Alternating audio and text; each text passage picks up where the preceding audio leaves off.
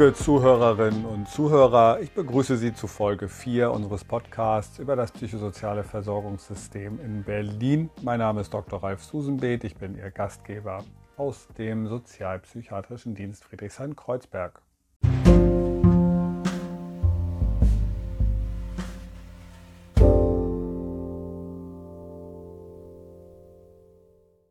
Ich begrüße heute Frau Kusserow und Herrn Dr. Götz von der Senatsverwaltung für Gesundheit, Pflege und Gleichstellung. Guten Morgen. Guten Morgen. Guten Morgen. Unser Podcast geht ja ein bisschen, geht es darum, den Bürgerinnen und Bürgern auch Einrichtungen zu erläutern. Und bisher hatte ich Interviewpartnerinnen und Interviewpartner aus Einrichtungen, die ja auch psychisch kranke Menschen versorgen, also direkt versorgen, Betreuungsangebot machen. Sie sind jetzt von der Senatsverwaltung. Wir haben ja übergeordnete Aufgaben der, der Gesundheitsplanung. Und ich würde Sie bitten, dass Sie vielleicht ja, sich einmal kurz vorstellen, was so Ihr Aufgabengebiet jeweils ist. Ja, dann würde ich anfangen. Mein Name ist Norma Kusserow. Ich bin tätig in der Senatsverwaltung für Gesundheit, Gleichstellung und bin Psychiatriereferentin und gleichzeitig die Leitung der Arbeitsgruppe Psychiatrie. Und diese Arbeitsgruppe ist Bestandteil des Referates Psychiatrie, Sucht und Gesundheitsvorsorge. Da wird aber Herr Dr. Götz gleich noch etwas dazu sagen können. Und wir haben vielfältige Aufgaben. Sie haben es ja gerade schon beschrieben, Herr Susenbeet. Wir machen keine Einzelfallunterstützung, sondern wir sind zuständig für die Planung und Steuerung von Grundsatzangelegenheiten. Und bei mir in der Arbeitsgruppe befindlich ist der außerklinische Bereich, wobei unser Referat ja sehr vielfältig ist und es dort viele große Schnittstellen gibt zu den anderen Arbeitsgruppen, aber natürlich auch zu anderen Senatsverwaltungen und Bezirksämtern. Mhm. Und äh, würden Sie mir noch verraten, was Sie so vor der Senatsverwaltung gemacht haben? Vielleicht ja. so zwei Worte zu dem Feld, in dem Sie vorher gearbeitet haben. Sehr gerne. Ich bin studierte Sozialarbeiterin und habe begonnen meine berufliche Laufbahn im sozialpsychiatrischen Dienst, war zwischendurch auch mal in der Jugendhilfe tätig und bin dann wieder zurück in den Gesundheitsbereich und war zuständig für Menschen mit einer Behinderung Dort ging es in erster Linie um Beratung und Hilfevermittlung, auch im Gesundheitsamt angesiedelt. Mhm. Ja, vielen Dank.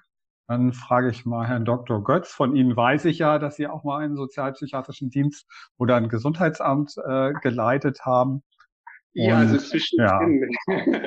genau. Ja, also mein Name ist Thomas Götz. Ich, ich freue mich natürlich auch jetzt hier bei diesem für mich neuen Experiment dabei zu sein, aber ich finde die Idee toll eines Podcasts ähm, ich bin hier in der Senatsverwaltung für Gesundheit, Pflege und Gleichstellung, ähm, leite ich das Referat Psychiatrie sucht Gesundheitsvorsorge ähm, und bin gleichzeitig Landespsychiatriebeauftragter. Das ist ähm, eine Position, die, äh, das klingt jetzt sehr narzisstisch, aber einzigartig ist in Deutschland. Also es gibt kein anderes Bundesland, was diese äh, Position hat. Ähm, ich erzähle nachher aber gerne noch ein bisschen etwas zu dieser Doppelrolle, beziehungsweise kann es auch jetzt schon machen. Also die Position des Landespsychiatriebeauftragten ermöglicht es mir, ähm, wir sind ja Frau Kusserow und ich äh, in der Senatsverwaltung Mitarbeiter von Verwaltung. Ähm, das heißt, es sind ja zum Teil auch relativ rigide Strukturen, an die man sich da auch halten muss. Und die Position des Landespsychiatriebeauftragten ermöglicht es mir, auch so ein bisschen in diesen Strukturen flexibler zu sein. Das heißt also, da ist eine große öffentlichkeitswirksame Aufgabe auch damit verbunden. Das heißt, ich kann ohne mir jetzt Erlaubnis dafür holen zu müssen, eben auch mit der Politik in Kontakt treten, ähm, darf solche ehrenvollen Sachen übernehmen, wie Grußworte erhalten oder Schirmherrschaften übernehmen. Und ähm, eigentlich ist es natürlich so ein Verwaltungskontext doch auch sehr hilfreich, wenn man das dann entsprechend gut bespielen kann. Mhm. Ähm, zu meiner Position selber oder meiner Vorgeschichte. Ich bin von Haus aus ähm, Facharzt für Psychiatrie und Psychotherapie, habe dann später noch ein Facharzt für öffentliches Gesundheitswesen dazu gemacht. Ähm, Sie hatten es ja schon erwähnt, bevor ich hier in Berlin 2016 anfing, äh, bin ich 2012 ähm, damals quasi aus dem klinischen Kontext heraus in den öffentlichen Gesundheitsdienst gewechselt. 2012 habe ich in Frankfurt im dortigen Gesundheits, also Frankfurt am Main, im dortigen Gesundheitsamt die Leitung der Abteilung Psychiatrie übernommen und dazu gehörte eben auch der sozialpsychiatrische Dienst, dazu gehörte aber auch der Kinder- und Jugendpsychiatrische Dienst und die Psychiatriekoordination. Also das Frankfurter Gesundheitsamt war da so ein bisschen anders aufgestellt als die Gesundheitsämter hier in Berlin. Mhm. Und ähm, vielleicht sagen Sie noch mal ein bisschen das Referat. Also welche, welche Planungsaufgaben ähm, machen Sie dort? Mhm, gerne. Also das Referat selber besteht derzeit aus vier sogenannten Arbeitsgruppen. Das spiegelt sich also auch in dem Titel ja wieder, Psychiatrie, Sucht, Gesundheitsvorsorge. Es fehlt noch eine Arbeitsgruppe. Ähm, das erzähle ich gleich. Ähm, die erste Arbeitsgruppe wird geleitet von Frau Kusserow, nennt sich Psychiatrie. Frau Kusserow hat es ja schon ausgeführt. Dort findet im Prinzip all das statt, was wir so als außerklinische psychiatrische Versorgung bezeichnen. Das kann Frau Kuserow sicherlich nachher dann auch noch mal ein bisschen mehr erklären.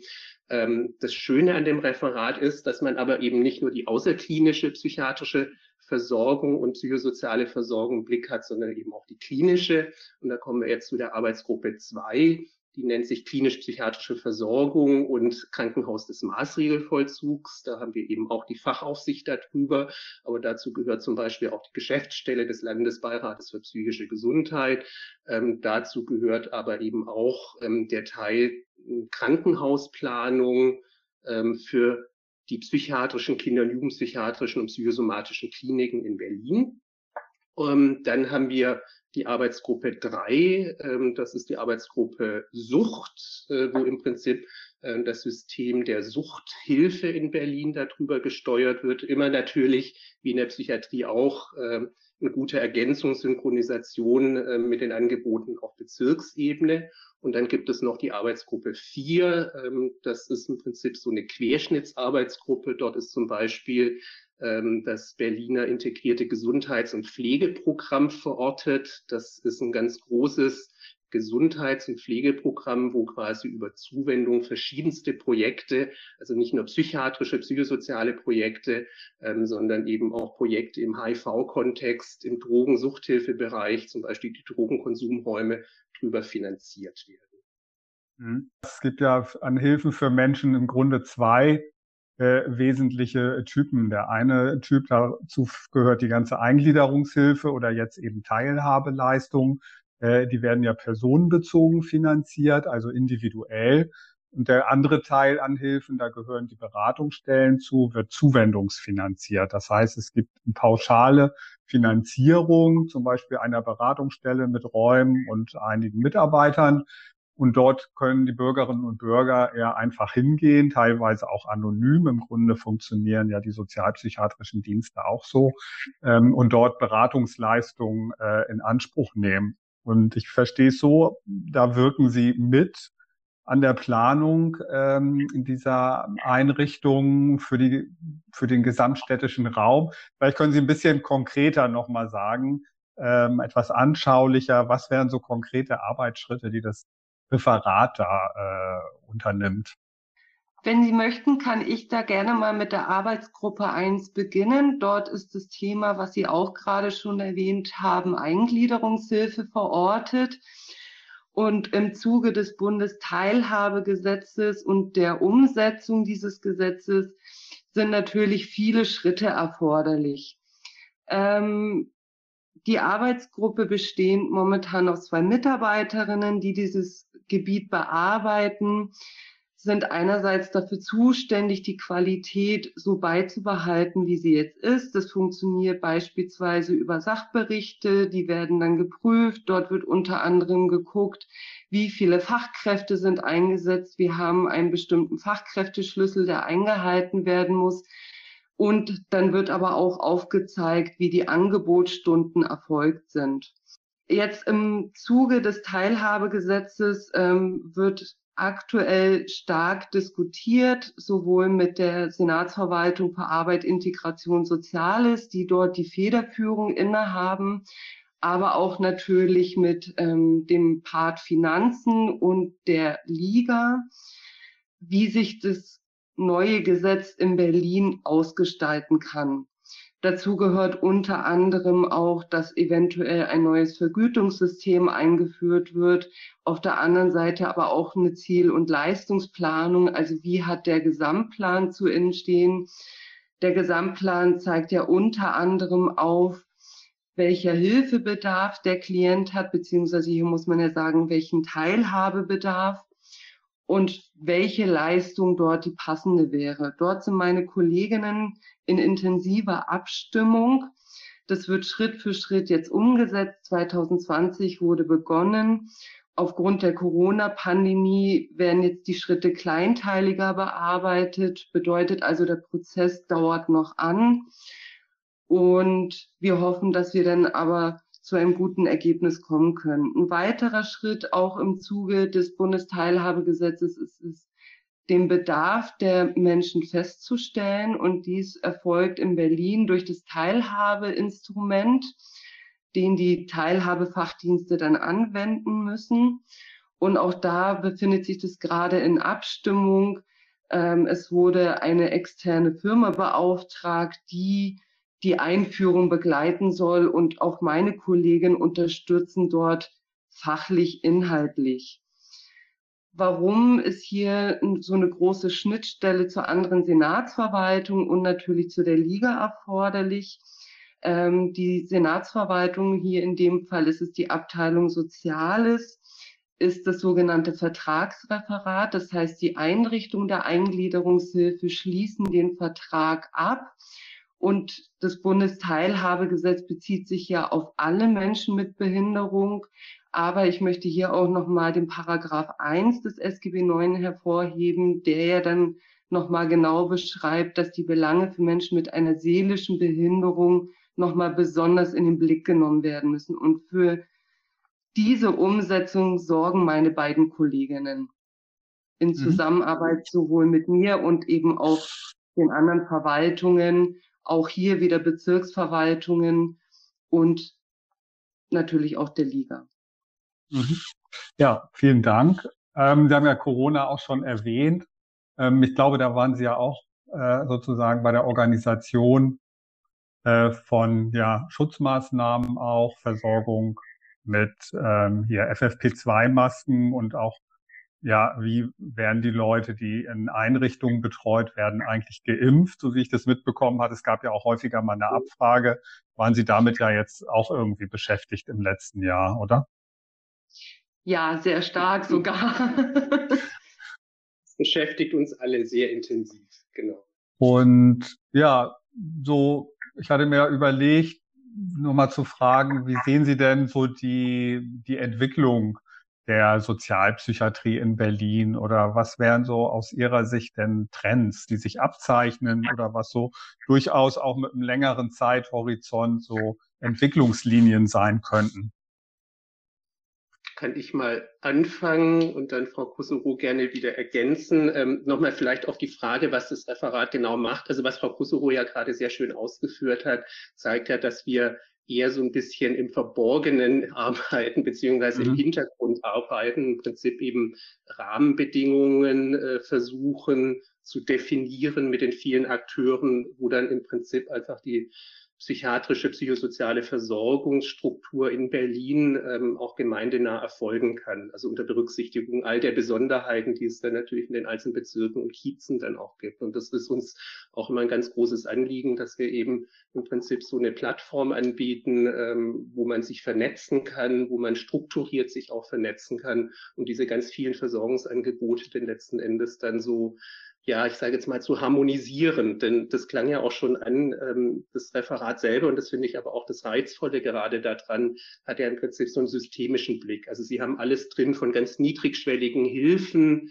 ähm, die jetzt gar nicht mal personenbezogen sind, wo also jeder, jeder hinkommen kann, die ja bezirklich gewährleistet werden, aber wo wir im Hintergrund ja eben auch immer so als Fürsprecher dann sozusagen mitspielen, bis hin zu Angelegenheiten im außerklinischen Bereich, in der Eingliederungshilfe, also die außerklinische psychiatrische Versorgung, bis hin zur klinisch-psychiatrischen Versorgung im Sinne der Krankenhausplanung, bis hin zu forensisch-psychiatrischen Versorgung über das Krankenhaus des Maßregelvollzugs, was ja auch ein integraler Bestandteil des Versorgungssystems ist und natürlich nicht zu vergessen noch der Suchtbereich. Und da bin ich ähm, zu sehr Psychiater, Sie sicherlich auch, Herr Susenbeet, ähm, dass ich sagen würde, das ist auch psychiatrische Versorgung. Also Abhängigkeitserkrankungen, Suchterkrankungen sind natürlich auch psychische Erkrankungen, mhm. auch wenn es viele Personen gibt, die das nicht so sehen. Wir reden ja aber häufig auch über Doppeldiagnosen, aber auch schon eine Alkoholabhängigkeit per se ist natürlich eine psychische Erkrankung, hat entsprechend auch äh, psychosoziale Folgen. Dementsprechend ähm, ist es gut und richtig, dass eben das hier auch in dem Referat mit in Blick genommen werden kann, aber dann eben auch vor allem dann vor Ort in den Bezirken dann entsprechende Angebote vorgehalten werden können.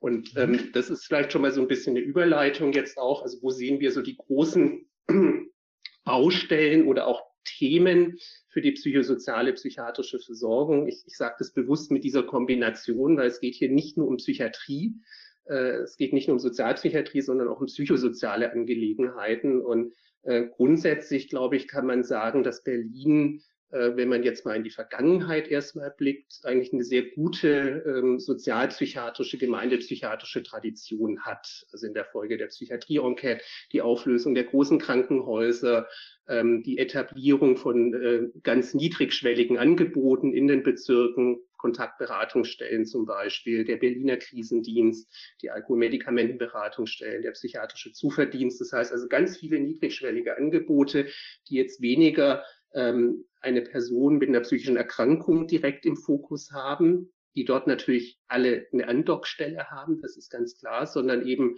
erstmal ein ganz niedrigschwelliges psychosoziales Angebot für alle schaffen wollen dann und gewährleisten. Und darauf aufgesetzt ähm, gibt es eben viele andere Angebote, außerklinisch, äh, was Frau Kosovo ausgeführt hat, oder eben auch auf der klinischen Seite.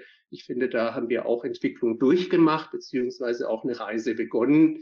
Ähm, also äh, zunächst mal natürlich stationäre Angebote, psychiatrische Kliniken, wo es Betten gibt. Ähm, dann über die Jahre hinweg kamen die teilstationären Angebote dazu, also die Tageskliniken, ähm, auch die Kliniken beziehungsweise niedergelassen. Es gibt viele ambulante Angebote. Wir versuchen immer so die Versorgung auf der klinischen Seite eben auch dahingehend auszurichten, ambulant vor teilstationär vor, vor stationär. Ähm, da kommt jetzt ja noch ein Novum dazu, das ja äh, noch nicht seit, noch gar nicht so seit langer Zeit eine weitere Versorgungsform im klinischen Bereich möglich ist, nämlich die stationsäquivalente Behandlung. Das heißt also Stations ja, ersetzen oder entsprechen einer stationären Versorgung, aber in der eigenen Häuslichkeit. Ähm, da gab es erste zaghafte Schritte so in den letzten Jahren, die zu etablieren. Das ist uns jetzt zum Beispiel ein ganz großes Anliegen, auch das flächendeckend in Berlin auch anzubieten, um einfach mehr Erfahrung damit zu sammeln, gegebenenfalls dann auch äh, mit diesen Erfahrungen ähm, diese besondere Art einer einer klinischen Versorgung in der Häuslichkeit, also diese Angebote nochmal weiter ausbauen zu können. Aber auch das ist wieder nur eine Facette davon. Das heißt also, die großen Themen sind eben ähm, tatsächlich eine weniger direkt an der Psychiatrie orientiert, also krankheitsorientierte Versorgungslandschaft, sondern eher an der psychischen Gesundheit orientierte Versorgungslandschaft. Ähm, da gehören noch Themen dazu, die im Moment in Berlin noch nicht so äh, prominent platziert sind. Förderung psychischer Gesundheit, Prävention psychischer Erkrankungen. Also da kann man noch deutlich mehr Angebote auch schaffen. Plus dann eben ganz niedrigschwellige, also das, was wir so als PEP verstehen, diese niedrigschwelligen Angebote weiter stärken, ausbauen ähm, und eben auch eine Ambulantisierung der klinischen Versorgungslandschaft vorantreiben, um eben eine mhm. gemeindenahe ähm, Versorgung im Kiez gewährleisten zu können. Und natürlich, das, es gibt immer Personen, die, die wollen jetzt nicht im Kiez versorgt werden. Das ist auch völlig klar. Also es braucht immer auch noch andere Angebote, aber dass man da eben mit einer ausreichenden Balance eben hingeht und ähm, eben auch versucht, ähm, den Bedarfen und Wünschen der Personen zu entsprechen. Und da kommen jetzt nochmal ganz andere Themen dazu, äh, wie eben Beteiligung von Menschen mit Psychiatrieerfahrung, Ähm, dazu gehören Themen dazu wie Beteiligung von Angehörigen von Menschen mit Psychiatrieerfahrung, ähm, die ganzen großen Themen wie Empowerment und ähnliches. Also das sind so die, die großen Themen, ähm, die uns auch in Zukunft bewegen müssen. Und ich glaube gerade, um das jetzt nochmal zum Ende zu sagen als Schluss, äh, weil wir gerade mit Corona angefangen haben, ähm, die, die Corona-Pandemie mit den psychosozialen Auswirkungen auf uns alle legt eben da auch nochmal besonders die Finger auf die Wunden ne, und zeigt uns auch nochmal oder gibt uns vielleicht auch nochmal neue Impulse. Ähm, auch Stichwort Digitalisierung. Wie sieht's aus mit digitalen Erreichbarkeiten, Angeboten? Wie sich so eine psychosoziale Versorgung denn eigentlich entwickeln sollte und muss? Mhm. Ja, also mit dem Städtprojekt, also die stationsersetzende Behandlung, quasi eine Form von Home Treatment, das finde ich auch, ist eine der größten Innovationen der letzten Jahre. Wobei man, finde ich, auch sagen muss, die Idee hätte es ja früher auch schon gegeben. Die Frage war eben nur, wie wird das Ganze irgendwie finanziert?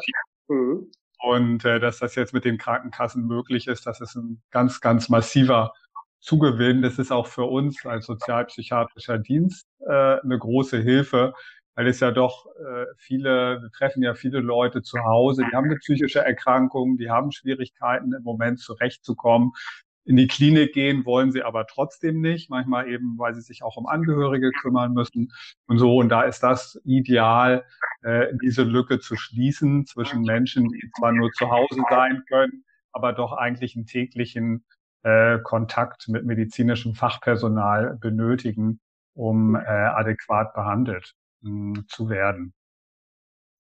Zumal Sie da natürlich in Friedrichshain-Kreuzberg aber auch schon ja auf einer sehr glücklichen äh, Position auch sind, weil genau dieses Angebot ja auch schon in Friedrichshain-Kreuzberg ansatzweise, beziehungsweise nicht nur ansatzweise, sondern umgesetzt mit viel Erfahrung existiert und das dementsprechend natürlich auch durchaus ein Modell ist und Treiber für die anderen Bezirke. Also ja, genau. Das Urban Krankenhaus ist also sehr innovativ und da sind wir auch irgendwie froh drüber, dass das da doch sehr reibungslos, muss ich sagen, funktioniert, auch Klienten zu vermitteln in dieses Angebot. Das geht dann mitunter von einem auf den anderen Tag. Ähm, das ist schon super. Vielleicht von dem, was Sie soeben gesagt haben, gibt es so ein konkretes Projekt, was man mal so beispielhaft ähm, herausgreifen könnte? Haben wir gesagt, ja, Empowerment ist so eine Sache, Prävention, das haben wir ja auch im Namen unseres Fachbereichs äh, drinstehen, die Prävention, wobei es sich ja praktisch eher auf Sekundär- und, und Tertiärprävention bezieht, also die Verhinderung von Wiedererkrankungen oder aber die Verhinderung von einer Behinderung, die aus einer chronischen psychischen Erkrankung resultieren kann. Primärprävention äh, ist, glaube ich, in anderen Feldern irgendwie anzusiedeln. Ähm, ja, gibt so was, wo Sie sagen, das wäre jetzt so mal ein Projekt in den nächsten fünf Jahren, was wir machen wollen? Ja, Ideen gibt es natürlich einige zu dieser Thematik. Uns ist es immer wichtig, nicht nur die Prävention zu sehen, sondern eben schon bei der psychischen Gesundheitsförderung anzusetzen. Und dort gab es jetzt auch insbesondere im Zuge der Corona-Pandemie ähm, spezielle Entwicklungen, die wir gerne unterstützen möchten, fängt an zu einem Projekt, das nennt sich Förderung psychischer Gesundheit im Zusammenhang mit Erste Hilfe für psychische ähm, Störungen beziehungsweise Krisensituationen. Wir kennen es ja alle, wenn irgendwo beispielsweise ein Unfall passiert, dann kommt der Rettungsdienst und es wird sofort Hilfe vor Ort angeboten und sowas würden wir auch gerne im Bereich für die psychische Gesundheit etablieren wollen. Da gibt es Konzepte zu und wir hätten auch schon was für das Land Berlin ausgearbeitet. Natürlich ist bei allen Projekten, Sie kennen es ja auch, Herr Susenbeet, immer die große Voraussetzung, dass dazu auch die finanziellen Ressourcen vorhanden sind. Und in der Verwaltung ist es manchmal schwierig, ähm, die finanziellen Ressourcen zeitnah zur Verfügung zu stellen. Aber da arbeiten wir gerade dran, sind in intensiven Gesprächen, sowohl mit unserer Hausleitung, aber auch mit der zuständigen Finanzverwaltung, um diese Projekte auch zeitnah etablieren zu können. Ebenso konnten wir auch, das wurde auch schon thematisiert heute, ähm, die Digitalisierung bisschen vorantreiben. Also uns wäre es da auch nochmal wichtig, das beginnt ja schon, wenn Sie auf unsere Homepage gucken. Unsere Homepage bedeutet hier die Seite des Landesbeauftragten und die Seite der Senatsverwaltung für Gesundheit, Pflege, Gleichstellung ähm, zu aktualisieren, wenn eine Person, die gerade psychisch belastet ist, Hilfe sucht, wäre es für uns sinnvoll und notwendig, dass diese Hilfe auch schnell gefunden werden kann. Und in der Regel wird zuallererst gegoogelt und dann vielleicht erst zum Telefonhörer gegriffen oder vor Ort die entsprechende Hilfeleistung oder Unterstützungsleistung aufgesucht. Ähm, wir sind natürlich auch weiterhin in Gesprächen mit den Trägern im Land Berlin, um zu überlegen, was man dort auch noch anbieten könnte. Also das ist so ein fortschreitender Prozess. Aber wie gesagt, dafür braucht es nicht nur eben die finanziellen Ressourcen, sondern auch zeitliche Ressourcen und vor allem Personal, die das dann auch umsetzen kann, die Ideen, wie wir haben. Und die müssen natürlich auch praxiskompatibel sein. Also ja. sind es dann eher erstmal so eine Art Modellprojekte, die etabliert werden müssen. Mhm. Und äh, so für dieses erste Hilfe bei psychischer Erkrankung oder psychischer Krise, was wäre jetzt anders als bei dem, was es jetzt schon gibt? Also es gibt ja im Moment die sozialpsychiatrischen Dienste und für die Nacht, sag ich mal, und am Wochenende auch den Berliner Krisendienst. Ähm, was wäre da der nächste Schritt aus Ihrer Sicht, wenn Sie jetzt sagen, das ist noch ein eigenes Projekt jetzt? Ähm, Erste Hilfe ähm, anzubieten? Also das richtet sich so in erster Linie ähm, an Angehörige, Freunde, Bekannte, wenn ich merke, da ist eine Person gerade in einer schlimmen psychischen Belastungssituation krisenauslösend. Und dass die Angehörigen in dem Moment reagieren können und dann in dieses Netzwerk, was wir im Land Berlin ja bestehen haben, vom Krisendienst über sozialpsychiatrischen Dienst weitervermitteln können.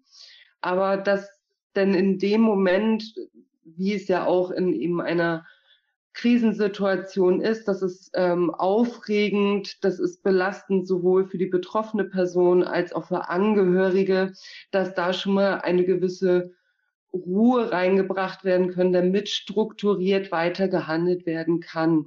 Denn nicht jedem Menschen in Berlin ist bekannt, dass es da Anlaufstellen gibt oder äh, auch noch eine Thematik, mit der wir ja immer noch zu tun haben, ist das Thema psychische Belastung, Schrägstrich Störung oder Erkrankung ist immer noch mit Stigmatisierung verbunden. Es braucht manchmal immer noch so diesen kleinen Schritt, um zu wissen, da gibt es Hilfe und die kann man auch in Anspruch nehmen. Und dass dieser Schritt gegangen werden kann, wäre unser Wunsch, dass wir dann nochmal niedrigschwelliger ansetzen, dass ähm, sowohl die Person, die von dieser Krisensituation betroffen ist, als auch die Angehörigen Bescheid wissen, da gibt es was und ich muss keine Scheu haben, das auch in Anspruch zu nehmen. Mhm. Also ich sehe ich sehe das so ein bisschen in Ergänzung, wenn Sie das jetzt mit dem ähm, somatischen Bereich äh, vergleichen wollen, wenn ich dann äh, für einen Führerschein meinen Kurs für, für äh, sofortrettende Sofortmaßnahmen mache oder Erste-Hilfe-Kurse mache, äh, wäre das so ein Pendant. Also es richtet sich tatsächlich an die Bevölkerung dann auch.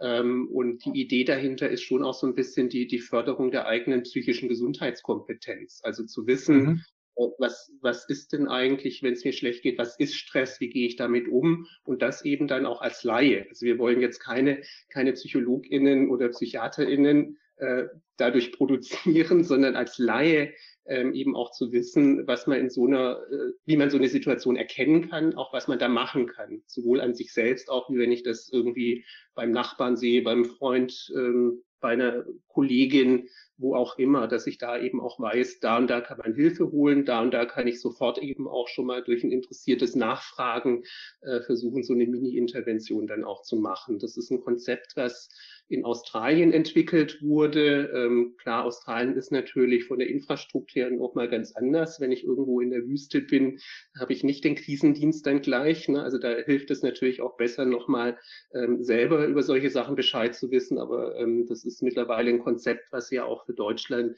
etabliert ist. Das Zentralinstitut für seelische Gesundheit in Mannheim hat es da für Deutschland mitentwickelt und auch über eine Studie begleitet. Und ich finde das eigentlich ein sehr, sehr charmantes Konzept. Ne? Also wie gesagt, aus dieser Mischung ähm, nochmal persönlich niedrigschwellige Hilfe, persönlich aber auch so ein bisschen Empowerment zu gewährleisten, Förderung der, der persönlichen äh, psychischen Gesundheitskompetenz und eben auch nochmal so die, die Vernetzung äh, zu gewährleisten oder eine Kenntnis davon, was es denn auch als professionelle Hilfesysteme in Berlin dann gibt. Bei uns, und ich glaube, das ist bei Ihnen sicherlich auch nicht anders, erreichen immer dann mal wieder Hinweise aus der Bevölkerung, Mensch, hätte ich gewusst, dass es mal dieses Angebot gibt, dann hätte ich mich da schon viel früher hingewendet. Ne? Und ich glaube, das eine ist sicherlich äh, eine Kenntnis davon, die man noch verbessern kann, also Angebote noch mal bekannter machen. Und das andere, und da kann ich Frau Kusero eigentlich auch nur, nur bestätigen, ist, glaube ich, nach wie vor noch das das ganz große Stigmatisierungsthema, mit dem wir alle zu kämpfen haben. Also psychische Erkrankungen äh, sind nach wie vor stark stigmatisiert. Dementsprechend ist auch das Thema psychische Gesundheit irgendwie noch stigmatisiert. Ähm, aber eben auch Personen, die an einer psychischen Erkrankung leiden und das Hilfesystem. Also ich denke auch, ähm, wenn Sie herumfragen, äh, Herr Susenbeet im Umfeld und man erfährt, Sie arbeiten als Psychiater im sozialpsychiatrischen Dienst, dann freuen sich die Leute vielleicht auch nur bedingt. und so geht's uns auch. Ne? Also, also auch, auch das professionelle Hilfesystem unterliegt einem starken Stigma. Und das ist natürlich etwas, wo wir alle gemeinsam dagegen ankämpfen müssen. Und da würde, würde gerade so ein Angebot natürlich helfen, in Ergänzung, weil Sie vorher gefragt haben, was steht noch an so für die nächsten fünf Jahre, ähm, natürlich auch verbunden mit einer großen ähm, Entstigmatisierungskampagne. Ich glaube, es wäre tatsächlich mal an der Zeit, so etwas zu machen, aber auch das wieder kostet Geld. Ähm, und jetzt sind wir wieder in der Stigmatisierungsdiskussion drin. Ähm, wenn Sie als, als Geldgeber äh, überlegen, wo investieren Sie, dann investieren Sie natürlich eher in Projekte, die vielleicht nicht so mit dem Stigma belegt sind. Also das ist so ein bisschen so der Catch-22, in dem wir uns da gerade befinden, aber wo wir, glaube ich, alle gemeinsam auch ganz gut dagegen ankämpfen können.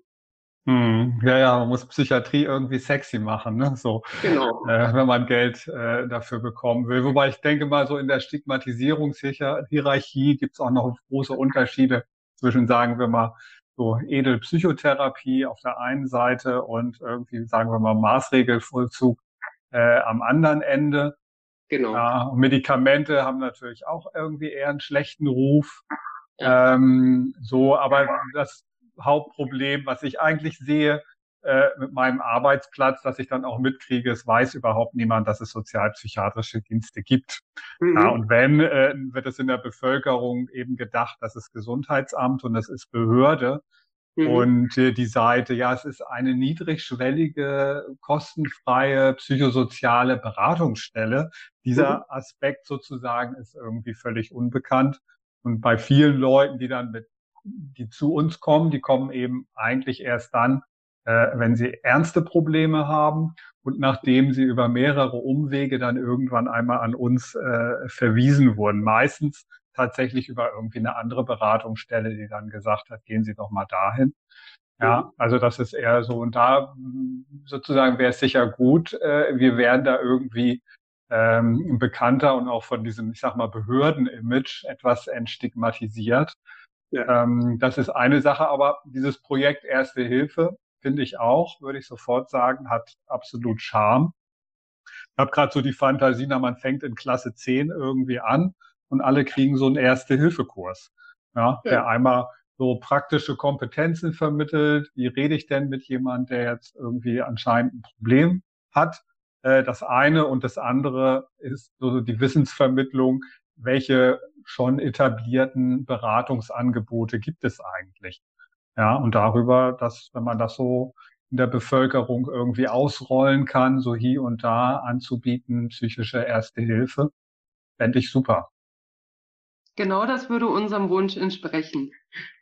Ja, da, dann würde ich sagen, äh, wünsche ich Ihnen gutes Gelingen, ja, dass Sie äh, die anderen Senatsverwaltungen, die da ja vielleicht zu beteiligen sind, insbesondere Finanzen, äh, überzeugen können. Ja, so was als Modellprojekt in Berlin äh, zu starten. Genau. Und, und da sind wir wieder in der Corona-Diskussion. Also ich denke, ähm, was ich vorher auch sagte, ne, Corona zeigt uns eben schon, wo, wo Bedarfe sind. Und äh, wenn man jetzt mal da äh, tatsächlich in die Bevölkerung hineinfragt, dann, dann sind psychosoziale Themen, das wird Ihnen ja auch immer begegnen, Herr Susenbeet, schon sehr prominent. Ne? Und man hört von dort eben auch, hätte ich doch mal vorher gewusst oder wüsste ich, wie ich in solchen Situationen umgehe, äh, wäre mir schon mal sehr viel geholfen. Ne? Und ich glaube, vielleicht kann man, oder nicht nur glaube, ich hoffe, dass man ein bisschen mit dem Corona-Rückenwind da vielleicht auch argumentativ ähm, gut potenzielle äh, Finanzgeber überzeugen kann.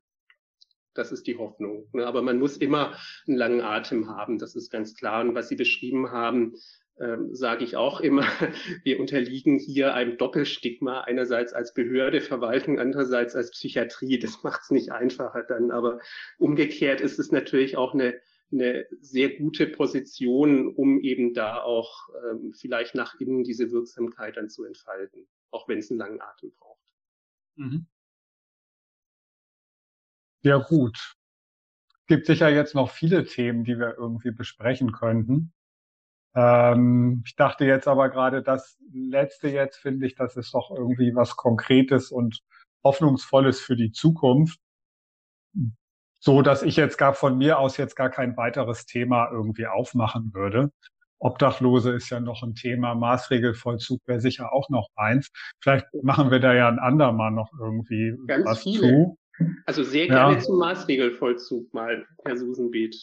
Fände ich gut. Also wie gesagt, oder auch, und auch sonst. Also wie gesagt, es, es geht ja letztens tatsächlich darum, das Ganze systemisch zu betrachten, nicht auszugrenzen, was Sie ja vorher beschrieben haben. Es gibt ja auch innerhalb der psychiatrisch-psychosozialen Versorgung durchaus so ein gewisses Ranking. Es gibt die, die, die guten psychischen Erkrankungen und die schlechten und dann gibt es irgendwo noch die Suchterkrankungen, da gibt es noch den Maßregelvollzug und das äh, irgendwie dann noch äh, gespickt mit ein bisschen Obdachlosigkeitsthemen. Ähm, und ich, ich denke auch, dass das ganz wichtige Themen sind, denen man durchaus mehr Zeit widmen sollte und muss und was wir ja auch machen. Ähm, ähm, das ist ja unbenommen dann mit dem Thema psychische Erste Hilfe dann auch, wobei das à la longue, glaube ich, dort auch, auch von Nutzen wäre. Aber ich glaube, es wäre schon wichtig, da noch mal ein bisschen mehr den Fokus auch drauf zu legen. Und Versorgungssystem, das ist ja zumindest mein Mantra, sollte sich primär natürlich an den schwerst psychisch Kranken und an denen ausrichten mit dem höchsten, wie es so schön heißt, Exklusionsrisiko. Ähm, und das sind eben die Gruppen, über die wir jetzt gerade gesprochen haben. Obdachlose, Menschen, die im Maßregelvollzug gelandet sind, die Doppeldiagnosen haben, ähm, psychiatrische Erkrankung 1 plus psychiatrische Erkrankung Sucht 2. Ähm, und das ist so etwas, wo man sich natürlich noch sehr viel intensiver drum kümmern muss und auch entsprechend Ressourcen haben muss. Und wenn wir jetzt schon beim Thema äh, Rolle der sozialpsychiatrischen Dienste sind, äh, finde ich, ist das ja auch äh, eine ganz klassische Rolle dort ein Beratungsangebot, Unterstützungsangebot zu machen, seines der sozialpsychiatrischen Dienste. Aber auch sie brauchen natürlich die Ressourcen dafür. Und äh, jetzt gerade in den Diskussionen über den öffentlichen Gesundheitsdienst, die natürlich sehr äh, wieder durch infektiologische Themen geprägt sind, weil die Gesundheitsämter da eine ganz wichtige Rolle spielen, glaube ich, ist es auch eine Chance, für die sozialpsychiatrischen Dienste und Kinder- und Jugendpsychiatrischen Dienste da nochmal äh, deren Bedeutung hervorzuheben. Und ähm, Sie wissen ja auch, der, der Bund selber gibt ja über den Pakt für den öffentlichen Gesundheitsdienst äh, Mittel an die Kommunen, letzten Endes auch an die Bezirke zur Stärkung des öffentlichen Gesundheitsdienstes. Und das ist so unser Thema hier, dass wir immer sagen, ähm, es soll nicht nur der Infektionsschutzbereich gestärkt werden, sondern eben auch gerade der Bereich der Gesundheitshilfen, äh, der ganz wichtig ist. Und äh, wir hoffen natürlich, dass da auch entsprechend etwas, wir sind ja auch mit dabei, äh, für die sozialpsychiatrischen Kinder- und Jugendpsychiatrischen Dienste abfällt, dass dort eben auch tatsächlich besser Beratung gemacht werden kann, dass dort das ist ja so unser Vorschlag gewesen, ähm, in jedem sozialpsychiatrischen Dienst zwei Stellen zusätzlich äh, für eine aufsuchende Beratung von eben äh, bestimmten Zielgruppen, die sonst sehr schwer zu erreichen sind, die eben jetzt nicht auf den Flyer reagieren, der irgendwo aushängt oder äh, kein, kein Handy haben, wo man dann mal ein digitales Beratungsangebot oder ein Psychotherapieangebot nutzen kann. Ähm, und wir hoffen sehr, dass uns das gelingen wird, das dann auch einzuführen. Aber auch da braucht man einen langen Atem, wie wir alle wissen. Mhm. Ja, also ich glaube, so die, das Modell, was irgendwie funktioniert, wäre, sag ich mal, so eine Art zuwendungsfinanzierte Einzelfallhilfe. Also wir haben in Kreuzberg ja mehrere Arbeitsgruppen, die sich eben mit Drogenabhängigen, Schrägstrich auch Obdachlosen äh, beschäftigen und was da irgendwie funktioniert. Also bei jenen Menschen, die auch dann irgendwie im Park wohnen. Und was sich aus meiner Sicht so herauskristallisiert, ist, wenn ein Träger so arbeitet, dass eine Person sich einen Klienten sucht, der da irgendwo in einem Gebüsch äh, nächtigt oder lebt oder wohnt äh, und sich um den kümmert und dann begleitet zu den Ämtern und so, dann hat das auch irgendwie eine Aussicht auf Erfolg. Wenn man jemandem nur einen Zettel in die Hand drückt, hier kannst du dich beraten lassen, das funktioniert nicht. Aber diese Arbeit wird sonst eben fast nur ja finanziert als personenbezogene Leistung, was bei Leuten ohne Papiere eben nicht möglich ist. Und ja, und das ist dann eben sehr zeitintensiv. Ja, da schafft man dann wie im betreuten Einzelwohnen vielleicht zehn Leute, ja, um die man sich so kümmern kann mit einer Vollzeitstelle und nicht irgendwie um 400 oder so. Ja. Genau. Und dafür wäre das schon, schon eine gute Sache, wenn man das gezielt so plant und sagt, wir wollen das als ja Einzelfallähnliche äh, Leistung, nur dass die pauschal äh, finanziert ist. Ja, wäre ein gutes genau. Projekt. Also da, das ist ein Projekt zum Beispiel. Ne? Das andere äh, ist eben auch tatsächlich zu gucken, wo können die Gelder herkommen. Und ähm, es, es gibt ja durchaus Anbieter. Ne? Also das ist immer die Frage, muss das direkt aus dem psychosozialen Bereich kommen? Äh, können das auch Einrichtungen aus dem Kontext der Obdachlosenhilfe übernehmen? Und da ist ja immer wieder diese Schnittstelle. Ne? Also auch hier psychische Gesundheitskompetenz, zu wissen, wie gehe ich jetzt mhm. äh, mit psychischen Erkrankungen um? Ähm, und das war eben auch nochmal die Überlegung, wie man die eben dort äh, steigern könnte. Also jetzt nicht nur ähm, eine Direktberatung und Begleitung von KlientInnen, ähm, sondern eben auch von Einrichtungen der Obdachlosenhilfe. Also dort nochmal auch erklären, wie geht man um, auch akzeptieren zu können, wenn jemand eben nicht möchte. Also Stichwort Freiwilligkeit, ähm, Autonomie dann auch, ähm, auch hier Technik der gebrochenen Schallplatte, immer das Nachhalten dann auch, ohne zu sehr grenzüberschreitend zu sein. Ähm, in den Umfragen, die wir kennen, äh, sind es Themen in der Obdachlosenhilfe, Wohnungslosenhilfe, die gar nicht so, so vorrangig betrachtet werden, was auch völlig nachvollziehbar ist, ne, weil, weil dort ganz, ganz andere äh, Themen erstmal vorrangig sind, ähm, aber wo man eben auch noch mal so ein bisschen diesen Bereich unterstützen kann. Und das dann eben kombiniert mit dem, was Sie gerade gesagt haben, ist, glaube ich, ein ganz gutes Rezept dafür, um das mal ein bisschen, wie es so schön heißt, nachhaltiger anzugehen. Mhm. Ja, super. Dann, wir haben jetzt ungefähr so eine Dreiviertelstunde gesprochen. Ja. Ähm, deswegen denke ich, lassen wir es für heute dabei bewenden. Gut. Und Gerne. ja, plan, plan mal eine Maßregelvollzugsfolge. Da muss man ja auch sicherlich einiges erklären, was das überhaupt so ist. Genau. Außer gelegentlichen großen Überschriften in der Zeitung, glaube ich, ist in der allgemeinen Bevölkerung darüber ja nicht so sehr viel bekannt. Äh, und genau. sozusagen der eher unspektakuläre Alltag, den das Ganze dann häufig ja auch haben kann. Neben dem, was auch schwierig ist, das stand ja auch in den Zeitungen jetzt, weil man findet natürlich auch schwer Personal für den Maßregelvollzug. Ähm, neben diesen Problemen gibt's ja auch ganz äh, pragmatische und nicht so reißerische, ja, genau. alltägliche Dinge, die zu tun sind.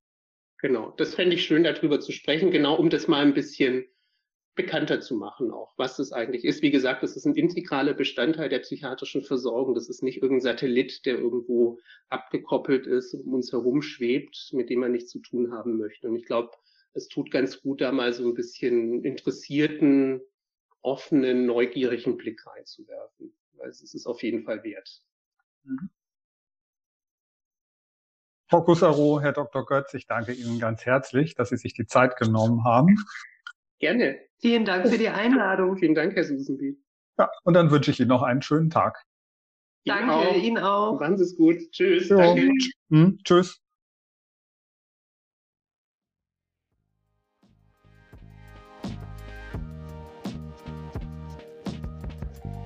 Dies war Folge 4 mit dem Psychiatriebeauftragten des Landes Berlin. Ich hoffe, es war für Sie interessant. Ich verabschiede mich bis zum nächsten Mal. Haben Sie eine gute Zeit. Tschüss.